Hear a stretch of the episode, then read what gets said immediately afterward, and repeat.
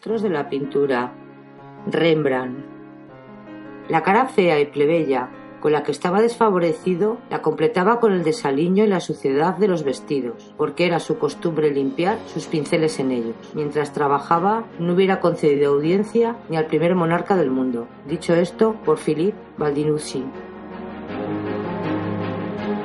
La lucidez del claroscuro. En 1641 apareció publicado en Descripción de la ciudad de Leiden, escrita por Johannes Orlens, un ex burgamaestre de la ciudad, con el añadido de un fragmento que daba cuenta de la primera noticia biográfica de Rembrandt redactada probablemente con informaciones facilitadas por la propia madre del pintor. Esta nota constituyó desde entonces la base para las sucesivas biografías del artista. Según esta fuente, Rembrandt Hammerhorn van Rijn vino al mundo el 15 de julio de 1606 en la universitaria ciudad de Leiden, de unos 40.000 habitantes, situada a 43 kilómetros al suroeste de Ámsterdam. Sus padres, Hammer van Rijn respetable morinero convertido al calvinismo, y Cornelia Winsbann, conocida como la hija del panadero. Se habían casado el 8 de octubre de 1589 en una iglesia reformista y vivían en la casa de la propiedad del barrio de Winchester. Rembrandt fue el penúltimo de sus nueve hijos. Leiden está bañada por uno de los brazos menores del Rin, que en su tránsito por la ciudad conserva su nombre, y que tras haberse bifurcado en dos brazos, el viejo Rin y el nuevo Rin, y dividido en varios canales, se reúne nuevamente en el seno de la misma ciudad. Precisamente a este río se debe el nombre familiar de Rembrandt, ya que el apellido Van Rijn lo recibió su padre a causa de su molino de viento, que se levantaba a la orilla de Oude Rijn. Entre 1603 y 1620, Rembrandt asistió a Latin School, una escuela latina, donde cursó sus primeras letras. El 20 de mayo de 1620 fue inscrito por su padre a la Universidad de Leiden, pero el destino de Rembrandt no habría de ser la literatura, tal y como al parecer habría sido imaginado por su padre. A los pocos meses, Rembrandt abandonó la universidad. Los primeros pinceles. Entre 1621 y 1623, el hijo del molinero se convirtió en discípulo y por lo tanto en aprendiz del pintor Jacob van Swanenburg, quien había regresado a Leiden tras permanecer varios años en Italia.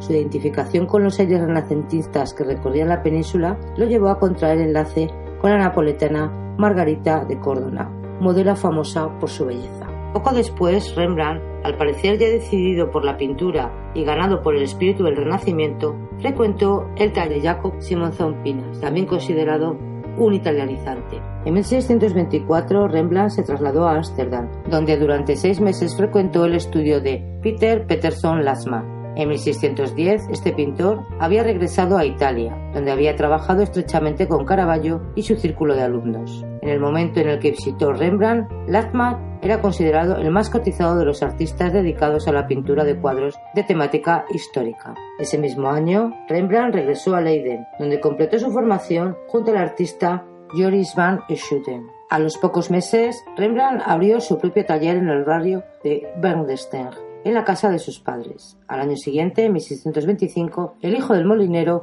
pintó su primer cuadro fechado, La lapidación de San Esteban. En 1626, Rembrandt se asoció con los conciudadanos y casi coetáneo Jan Lievens, un pintor que también había sido discípulo de Latzmann y con quien compartió el taller, probablemente no solo por coincidir en la estética italianizante, sino también por motivos de índole económico. En 1628, el jurisconsulto y crítico de arte Arndt van Buchen de la ciudad de Utrecht publicó su Res Pictoriae, donde quedó registrado el primer comentario sobre la pintura de Rembrandt. Se da mucha importancia al hijo de un molinero de Leiden, pero prematuramente. El primer periodo si bien en la lapidación de San Esteban se supone la intervención de su socio y amigo Jan Lievens, esta obra marcó en Rembrandt el comienzo de la temática religiosa, que no abandonó en toda su carrera. El estilo está aún muy marcado por el claroscuro a modo de Caravaggio, aunque el tratamiento de la luz ya se revela una búsqueda propia y original. El dinamismo de la lapidación de San Esteban constituye un avance indiscutible en su producción juvenil de Rembrandt, aún fiel a un cromatismo a la manera de Latzmann, cuya influencia pesará durante muchos años. En la misma línea, Rembrandt pintó Tobías, Ana y el Chivo, huida a Egipto y presentación en el templo. En estos años en Leiden, Rembrandt se dedicó al grabado, con una habilidad que le convirtió con el máximo representante de todos los tiempos de esta técnica visual. Con el tiempo, el claroscuro plasmado por Rembrandt se definió con rasgos muy particulares, a partir de contornos en los cuales la luz se mostraba diluida mediante filtros de sutilísimo esplendor, creando una atmósfera fantástica, trásida de reflejos que realzan a los personajes. La fama de Rembrandt comenzó a extenderse por el resto de Europa, el 14 de febrero de 1628, Gerard Du ingresó en su taller y se convirtió en el primero de sus discípulos. Ese mismo año, Rembrandt produjo sus dos primeros grabados fechados, dos pequeños retratos de su madre. El 23 de abril de 1630 murió el padre del artista. Ese mismo año, el pintor Constantin escribió acerca de Rembrandt y Lievens afirmando que ambos, el hijo del molinero y el hijo del bordador, estaban ya a la altura de los más célebres pintores y pronto lo superarán. Constantín agregaba que dado el humilde origen de los artistas, había de dejar de lado la creencia de que la sangre noble sea más capaz que la vulgar. Luego añadía que los escasos medios de los padres de ambos solo le permitieron tener maestros modestos, y si estos vieran hoy los trabajos de sus discípulos, sentirían el mismo rubor que sintieron los maestros de Virgilio, Cicerón y Arquímedes. Finalmente, Constantin señalaba que Lievens tenía más imaginación e ímpetu que su compañero, en tanto que Rebland superaba a Lievens en reflexión y capacidad de expresar las emociones. En su comentario, Constantini remite a un cuadro de Rembrandt que acababa de pintar. Judas devuelve los 30 dineros, que según sus palabras puede compararse a todo lo que la antigüedad e Italia han producido aquí. Un adolescente, el imberbe hijo de un molinero, ha superado a Protógenes, Apeles y Parrasio. La popularidad de sus pinturas y de su empleo de la técnica del grabado fue inmediata. En 1631, una oleada de grabados reprodujeron sus obras pictóricas. Sorprendido el propio Rembrandt por su fama e incapaz de ejercer el control sobre la difusión de sus obras, el 20 de junio de 1631 se asoció con el marchante Hendrich van Ulenburg sobre la base de una participación de mil florines y decidió establecerse en Ámsterdam, cuya población ya rondaba los 110.000 habitantes. En la misma casa de su socio abrió un estudio y taller, al cual comenzaron pronto a fluir numerosos alumnos. En 1632, Rembrandt alcanzó una de las cúspides de su producción, la famosa lección de anatomía del doctor Thun. Residencia en Ámsterdam. En la época de la llegada de Rembrandt a Ámsterdam, era una ciudad administrada por la burguesía pujante, en pleno desarrollo económico, capital de un imperio colonial cada vez más vasto. La ciudad sorprendida y fascinaba a los viajantes. en 1626, la hegemonía de Holanda había cruzado el Océano Atlántico para fundar en América del Norte la New Amsterdam, enclave que luego pasaría a manos británicas, bajo el nombre de New York. En el transcurso de la década de 1630, la expansión holandesa llegó a su culminación, con la consolidación de las posiciones en Brasil, arrebatadas a los portugueses, y la apertura de los emporios en varios continentes. Arcángel, Ceilán, Caracas, Pernambuco, Curanao, Surinam, Java, las Islas Molucas e incluso la lejanísima Tasmania.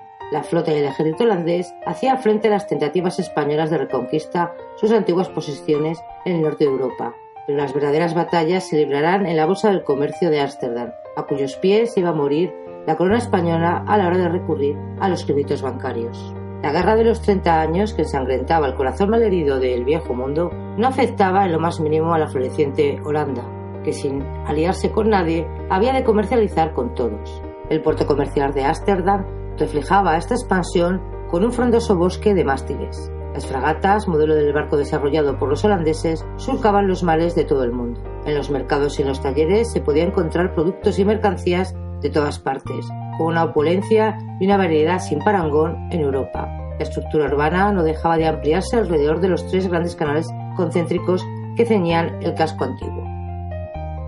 Un nuevo y próspero vecino. A lo largo del Canal de los Señores surgían bellas fachadas de piedra y ladrillo con las características frontones. Allí vivían los mercaderes y profesionales más adinerados, como símbolo de tranquila convivencia entre las inquietudes espirituales y los ambientes terrenales junto a la barroca iglesia de Westerker.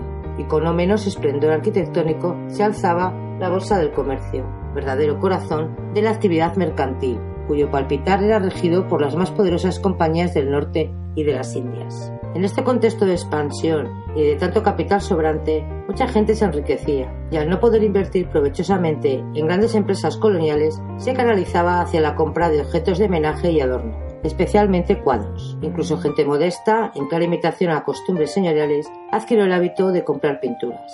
El afán de perpetuarse para la posteridad en este estado de bonanza generalizada se tradujo en el encargo de retratos de los diversos miembros de la familia de los pintores y grabadores, cuyas obras pasaron a convertirse en parte del mobiliario doméstico y cotidiano. Pero la ciudad de Ámsterdam no solo hermanaba la fe y el arte con la economía, sino también la ciencia y la filosofía, entonces impregnada por el pensamiento cartesiano, cuyo mayor desafío era la duda sistemática sobre todo, excepto por supuesto sobre la existencia omnipresente de Dios. La llegada de Rembrandt a Ámsterdam no pasó inadvertida para sus habitantes. Prueba de ello la tuvo el mismo pintor el 26 de julio de 1632. Un año antes, los estudiantes universitarios habían realizado una apuesta, verificar ese día entre los 100 habitantes más notables de Ámsterdam, entre los cuales, pese a que acababa de llegar, había sido incluido él, quién seguía con vida y quién Rembrandt recibió sorprendido la visita de un notario que testificó hallarlo con vida y gozando de excelente salud.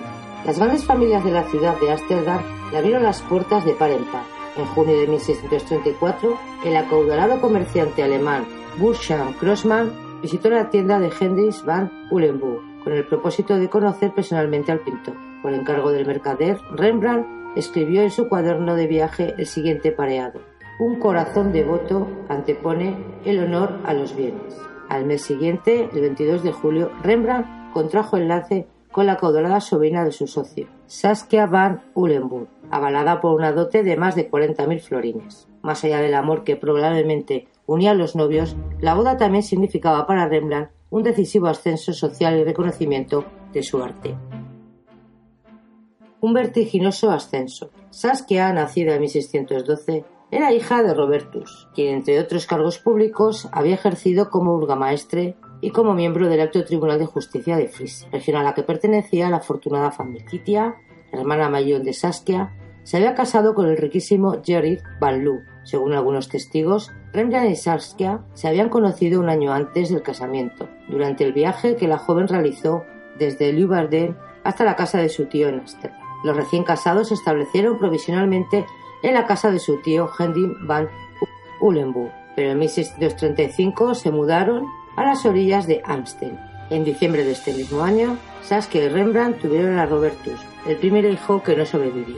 Gracias a su matrimonio y a los importantes ingresos que le propiciaba la actividad del pintor y el grabador, Rembrandt se convirtió en un hombre rico y como tal en un prestigioso miembro de la alta sociedad holandesa. Pronto su nombre comenzó a sonar en la corte de La Haya, donde empezaron a llegarle diversos encargados señoriales. Ya sea por su manera de pensar o por simple conveniencia, el artista se negó a asumir una confesión religiosa en particular, lo que le permitió pintar sin problemas para las distintas iglesias reformistas, así como también para familias católicas y judías. La actividad de Rembrandt era tan intensa y tan grande la cantidad de alumnos y aprendices que querían formarse junto al maestro, que el pintor decidió trasladar su taller fuera de la casa de Ulenburg, instalándose en un amplio local que había sido un almacén de comercio. En esta etapa, Rembrandt abordó, junto con los más diversos temas bíblicos, los mitológicos, entre los que sobresalen el rapto de Gamínedes y la célebre Danae. En esta etapa, Rembrandt desarrolló al máximo el sentido barroco del movimiento y del claroscuro. Según el propio Rembrandt, dijo el movimiento más grande y natural, como se observa en obras tales como Sagrada Familia y el descendimiento de la cruz. El ciclo dedicado a las hazañas de Sansón, reproducido por diversos grabadores, se impuso en toda Europa. En esta serie que va desde Sansón rechazado por su suegro hasta las bodas de Sansón, sobresale Sansón cegado por los filisteos. Cuando Rembrandt terminó este cuadro, solo envió con la siguiente nota: Señor, Colgad esta pintura frente a una luz muy fuerte, de manera que se pueda ver a distancia, solo así se cobrará su mejor forma. En 1638 Saskia tuvo una hija, que fue bautizada como Cornelia, pero en este sentido el hogar de Rembrandt parecía marcado por el infortunio. La niña murió antes de cumplir su primer mes de vida. Ese mismo año, por cierto nada fácil en lo familiar, los padres de Saskia acusaron al pintor de haber malgastado su dote, puro despilfarro en el patrimonio heredado de su esposa. Cuando el conflicto ya estaba por seguir una vida judicial, Rembrandt, con el apoyo de Saskia, pudo demostrar que la fortuna de ambos sobrepasaba con creces la dote aportada por la familia de la novia. Como prueba de esta bonanza, el pintor y su esposa volvieron a mudarse a una casa más grande, esta vez aledaña a la vivienda del propietario de una de las pastelerías más renombradas de Ámsterdam. Tiempos de bonanza. El 9 de abril de 1639, Rembrandt fue invitado a una subasta de pinturas italianas celebradas en la casa del marchante Lucas van Uffelen.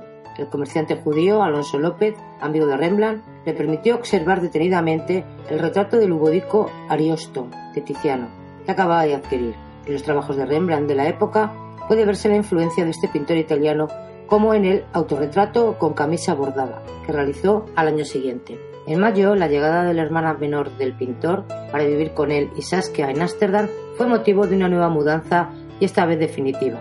Rembrandt y Saskia se instalaron en una nueva amplia casa, ocho habitaciones, dos bodegas y un desván, junto al barrio conocido como de los artistas, limítrofe con el barrio judío. Era una casa suntuosa, construida en 1607, que Rembrandt compró a un acaudalado comerciante por 13.000 florines, previo pago de la cuarta parte del concepto de anticipo y el compromiso de pagar la cantidad restante en término de seis años. La nueva casa rebosaba obras de arte, fruto del afán coleccionista en el que se embarcó Rembrandt, contagiado del espíritu de los marchantes con los que trataba diario. Cuadros, grabados, esculturas, escayolas y tapices se entremezclaban con vestidos antiguos, armas viejas, yelmos, instrumentos musicales, telas y quincallería teatral, de la que Rembrandt se servía para vestir a sus modelos y escenificar los temas. En medio de esta opulencia, también la vida pareció mostrarse pródiga al pintor. En julio de 1640, Saskia dio a luz a una segunda hija, bautizada como Cornelia, pero al igual que sus anteriores hermanos, murió a los pocos meses. La pareja tuvo que esperar hasta septiembre de 1641 para tener un hijo que llegó a adulto. Fue bautizado el 22 de ese mes con el nombre de Titus. Una nueva etapa. Entre 1640 y 1647, el proceso creativo de Rembrandt se desarrolló bajo la influencia de las diversas tendencias barrocas, desde el exuberante dinamismo de Rubens hasta el clasicismo de Poussin, en un ejercicio de plena libertad, alabado por la estabilidad económica y su consagración social, el pintor investigó y profundizó la posibilidad del claroscuro, hasta lograr una palpitante espiritualidad. En 1642 el artista pintó uno de sus cuadros más afamados, el que pasó a la historia como Ronda de Noche. Se sabe que por el cuadro uno de los personajes de él recreados pagó 100 florines. En esa misma época de gran productividad, Rembrandt también pintó otras obras maestras, como Manuel y el Ángel, La Visitación y la reconciliación entre David y Absalón. Sin duda, Rembrandt se acercaba a su plena madurez. En 1641, en la edición alemana de la Plaza Universidad, Tommaso Ganzoni editaba en Basilia Matthews Merian, Rembrandt aparecía citado entre los principales artistas de Europa. Curiosamente, una de las más prestigiosas publicaciones de artes plásticas del momento que destacaba como grabador eximio. Probablemente esta valoración caprichosa respondía a los intereses del mercado, puesto que sin duda Rembrandt ya era reconocido en Europa como pintor insuperable. Así lo proclamó también el reconocido pintor Philips Angel en una de las sesiones de la Academia de San Lucas en Leiden, poniendo como prueba su irrefutable Las bodas de Sansón. Pero la buena fortuna en el arte no se tradujo en la vida familiar. El 5 de junio de 1642, gravemente enferma de tuberculosis, Saskia redactó su testamento. Desde su lecho de enferma, ante notario, legó a su hijo Titus y al que tras de él pudiera nacer toda la fortuna, valorada en más de 40.000 florines. A Rembrandt le dejaba en su fruto los bienes, incluyendo la casa, con la salvedad de que si volviera a casarse, la mitad de dicho usufructo habría de pasar en manos de su hermana, Titia Banlu. El 14 de junio, a los 30 años, Saskia murió y fue enterrada en una tumba provisional. El 9 de julio, Rembrandt adquirió una tumba donde su esposa recibió sepultura definitivamente. En la casa, el rol materno fue ocupado por el ama de llaves, viuda del trompetista Abram Keston, un íntimo amigo del pintor. Rembrandt ordenó a un notario que hiciese un inventario de los bienes legados por Saskia, cuyo valor ascendió a 40.350 florines, una fortuna de aquellos tiempos. Años de madurez y sombras. Alcanzada la madurez expresiva, Rembrandt adoptó un estilo más complejo. Gracias a un erotismo muy rico, logró esfumatos totalmente novedosos, de los cuales se le escapaban reflejos casi mágicos. La imprimación era terrosa, preparada a base de un ocre aglutinado con resina de cola animal. Era la adaptación personal de una fórmula aplicada por Tiziano, que plásticamente se traducía en la evolución muy sutil desde los tonos oscuros hacia los más claros. Rembrandt prácticamente dejó de pintar bocetos y dibujos previos para pintar directamente con color, marcando el perfil de las figuras con contornos contrastados a partir de los efectos luminosos de determinados objetos, en especial ciertas alhajas y adornos metálicos. El resultado es una constelación de puntos de luz que, según la perspectiva del observador, producen una sensación de movimiento. Producto de esta técnica son Aristóteles contemplando el busto de Homero de 1653 y la conjura de los bátaros realizado en 1661.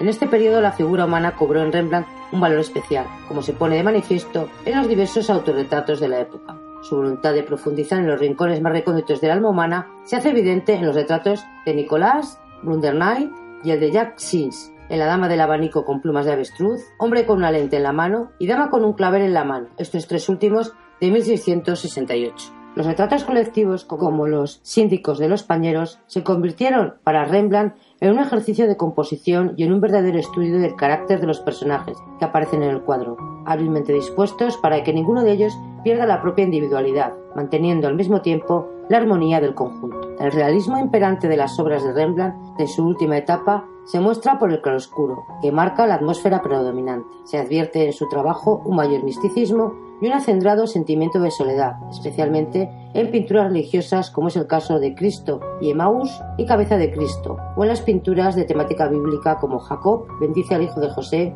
Saúl y David, y muy especialmente Betsabé con la carta de David. Tiempos difíciles. El 24 de enero de 1648, el ama de llaves otorgó testamento a favor de Titus, legándole todo cuanto poseía, incluso algunas alhajas que le habían pertenecido a Saskia y al que Rembrandt le había regalado. Pero esta simple acta notarial fue el preludio de una agitada tormenta. A los pocos días, el ama de llaves abandonó la casa del pintor y lo acusó de haber incumplido su promesa matrimonial. La magistratura rechazó la acusación, pero impuso a Rembrandt pagar 200 florines anuales al ex ama de llaves, a condición de que ésta no alterase su testamento otorgado a favor de Titus. Posteriormente, Irregularidades llevaron al ama de llaves a correccional de Gouda, donde fue condenada a 12 años de prisión. Rembrandt le siguió pasando una pensión anual, lo que permitió a la antigua ama de llaves obtener la libertad a los 5 años, aunque murió al poco tiempo.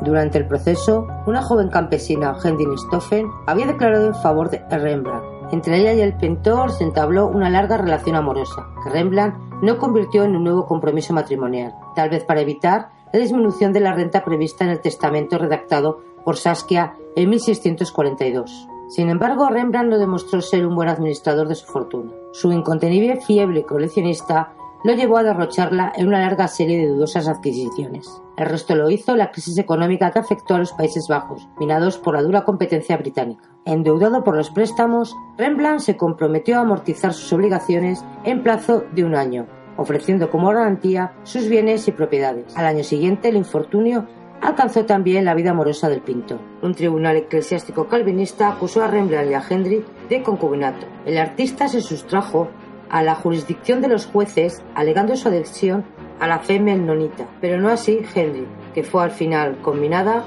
a interrumpir sus relaciones ilícitas y fue excluida de la mesa eucarística. En 1654, el escándalo que se difundió por toda Holanda no necesitó más añadidos. Hendrik dio a luz una niña que fue bautizada con el nombre de Cornelia, el mismo que la madre de Rembrandt y el de las dos hijas de Saskia muertas al poco tiempo de nacer. La evolución estilística del pintor volvió menos apetecibles sus obras en el mercado de la plástica. La burguesía holandesa no estaba dispuesto a acompañar a Rembrandt en el viaje interior al que le invitaban sus nuevos cuadros. Al contrario, Apetecía que la pintura reflejase con el máximo empaje posible todos los oropeles de sus hazañas coloridas y financieras. Hacia el 1655, como un signo de los malos tiempos, el mercader portugués Diego Andrade cuestionó a Rembrandt el retrato de una joven por el que había anticipado 75 florines y cuyos resultados no respondía a sus expectativas. Rembrandt se negó a rehacer el retrato y apeló a la Academia de San Lucas, bajo amenaza de vender el cuadro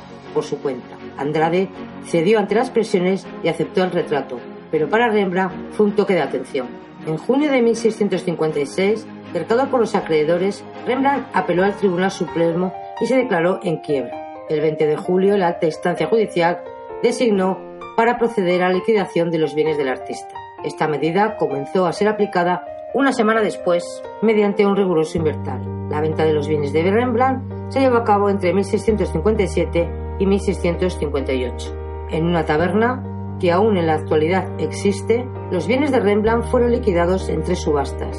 Primero fueron vendidos todos sus cuadros, entre ellos los 70 pintados por él mismo, y demás objetos de arte que costaban en su colección particular. Luego fueron subastados la casa, los muebles y los útiles, incluso las paletas y pinceles. Y en tercer lugar, fueron vendidos sus dibujos y grabados. A pesar de lo obtenido por las tres subastas, Rembrandt no alcanzó a pagar todas sus deudas. Solo cuatro de los acreedores se manifestaron satisfechos del dinero recibido.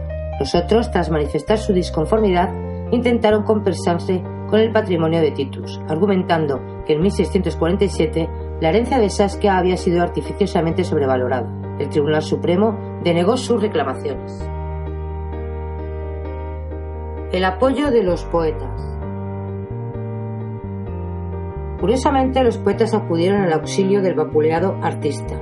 Jeremías de Decker, uno de los escritores más aplaudidos de la época en la lengua holandesa, realizó un encendido elogio a Rembrandt. El 15 de diciembre de 1660, mediante un contrato notarial, Hendrik, que firmó con una cruz, Titus y Rembrandt formaron un supuesto acuerdo por el cual el pintor cedía a los dos primeros la propiedad y el derecho exclusiva de la venta, hasta seis años después de su muerte, más la propiedad y el derecho exclusivo de toda obra que él produjera, cuadros, grabados y dibujos. A cambio, sus dos socios, a quienes se les reconoce como acreedores de 800 y 950 florines respectivamente, se comprometían a darle alojamiento, comida y asistencia mientras se mantuviese en vida. A través de este recurso legal, Rembrandt se convirtió en un empleado de su propio hijo y de su criada y amante. El objeto era preservar al pintor de sus acreedores y permitirle trabajar sin interferencias. Tres días después, Rembrandt abandonó su casa ya prácticamente vacía.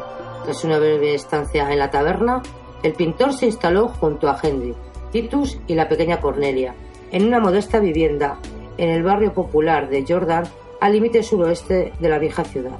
Una vez más, los poetas acudieron a reconfortar al artista. El famoso escritor Cornelius de Vie consagró varios de sus poemas a destacar los cuadros de Rembrandt, como alguno de las cumbres de la pintura de todos los tiempos. Lo mismo hizo con varias composiciones el poeta Jan Bosch, a propósito de la refacción de la Academia de San Lucas. El 7 de agosto de 1661, minada por una enfermedad sin diagnóstico, todo hace pensar en tuberculosis. Heinrich redactó ante notario su última voluntad. Nombró heredera universal a su hija Cornelia, quien a falta de herederos naturales debería nombrar a Titus, su hermanastro, como legatario. En la misma acta, Rembrandt fue nombrado tutor de la pequeña. A él le correspondía hasta su muerte el usufructo de los bienes en caso de que llegara a pasar en manos de Titus. Fallecida en verano de 1663, durante una epidemia de peste, Hendrik fue enterrada en la iglesia de Westerkirk. La cotización de las obras de Rembrandt no dejó de bajar en la especulación de los marchantes y en general del público. El comerciante Antonio Rufo rechazó su retrato de Homero, argumentando que no cumplía con los requisitos del encargo. Lo mismo hizo el acaudalado Hammer Becker con su retrato de Juno. Sin embargo, los críticos del arte de la época no dudaron en seguir valorando a Rembrandt como uno de los grandes maestros de la pintura. La hora final. El 27 de octubre de 1662, acuciado por las necesidades, Rembrandt se vio obligado a vender la tumba de Saskia, trasladando sus restos de su esposa a una sepultura más modesta, en el cementerio de Westerkirk. Sin embargo, el pintor solo obtuvo un dinero que le permitió mantenerse unos pocos meses más. Desesperado acudió a Harmen Becker. Este comerciante de joyas y piezas textiles tenía por costumbre prestar dinero a los artistas siempre que le dejaran sus obras en prenda. Entre 1662 y 1663, Rembrandt recurrió a Becker en dos oportunidades, lo que permitió al prestamista quedarse con 16 telas y varios cuadernos con bocetos y dibujos. En 1665, cuando tenía 24 años y con el respaldo de su padre y del marchante Abraham Frances, Titus solicitó a los estados generales que lo declarase mayor de edad, porque su minoría era un obstáculo para dedicarse al negocio del arte, del que aspiraba a vivir. Su petición fue satisfecha, lo que facilitó la marcha de sus negocios y, en consecuencia, la ayuda que podía brindar a Rembrandt. Para mejor suerte, en febrero de 1668, Titus se casó con Magdalena Van Loo, la hija de un joyero, Jan Van Loo, lo que también redundó en beneficios a toda la familia. Al marcharse Titus a vivir con su esposa, el pintor se quedó solo con Cornelia, que entonces tenía 14 años, pero la nueva felicidad familiar no duró más de siete meses. En septiembre de 1668, Titus falleció repentinamente. Fue enterrado en Wisterkick. Seis meses más tarde, Magdalena dio a luz una niña, a la que puso el nombre de Titia, en memoria de su difunto esposo. En ese año, en 1668, Rembrandt pintó dos autorretratos. En uno se lo ve senil y derrotado, en el otro su sonrisa se muestra sardónica, como si el pintor mirara al frente al mundo que lo enalteció y ahora dejaba caer en la miseria.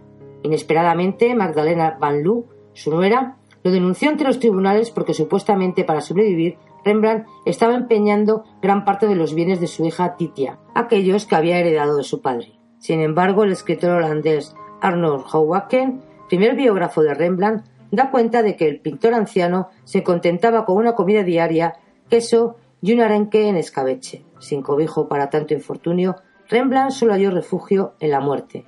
Esto ocurrió el 4 de octubre de 1669. Cuatro días más tarde su cuerpo fue sepultado en Wisterkick, junto a los restos mortales de Henry, Saskia y su hijo Titus. Al día siguiente de su muerte, un notario hizo un inventario. En lugar de 363 unidades de obras y objetos de artes inventariados en 1656, la lista comprendía solo 50 unidades, muebles y otros enseres domésticos, todos de poca monta. Se atribuye a un ayudante de notario la versión de que en tres habitaciones cerradas con llave por Magdalena Van Loo se agolparon antigüedades y rarezas coleccionadas durante mucho tiempo por Rembrandt. De existir estos artículos, debían de ser piezas de armadura, armas inutilizadas y restos de escenografía desguazadas, que aún en la miseria Rembrandt se empeñaba en coleccionar. Según diversos testimonios, Magdalena se mostró impaciente por defender los derechos de su hija frente a los de Cornelia, pero era muy poco lo que había que repartir. Lo que quedaba en la diezmada familia de Rembrandt no siguió un derrotero más afortunado. Magdalena, su nuera, tan empeñada como estaba en defender algunas prerrogativas sucesorias, murió seis días después que él. Los dos huérfanos, Cornelia y Tita, quedaron solas, a la merced de la caridad pública.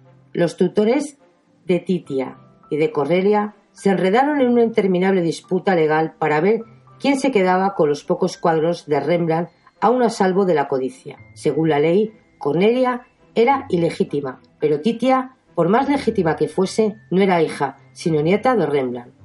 Años después, Titia se casó con un hijo de su tutor y falleció en 1725. Al año siguiente de la muerte de Rembrandt, el tutor de Cornelia entregó a ésta el matrimonio a un pintor de pocos méritos. La pareja se estableció en Batavia, donde nacieron una hija y un hijo. La primera recibió el nombre de Hendrich y el segundo de Rembrandt. Fue una mezcla de piedad filial y también un homenaje póstumo. Hijo de un molinero, Rembrandt fue encumbrado en su época a la condición de maestro de la pintura holandesa, para luego ser dejado de lado cuando sus deudas y la indiferencia comenzaron a acercarlo. Hoy no cabe duda, es un maestro de la pintura universal y de todos los tiempos. ¿Acaso nadie como él supo expresar su entorno inmediato y la época que le tocó vivir? Retrató a sus vecinos para poder plasmar a los héroes de la Biblia o a los dioses del Olimpo, del modo que las historias fantásticas que recreaba en sus telas todos pudieran reconocerse. Solo un humanismo como el suyo pudo descubrir los hilos sutiles que unen el cielo y la tierra.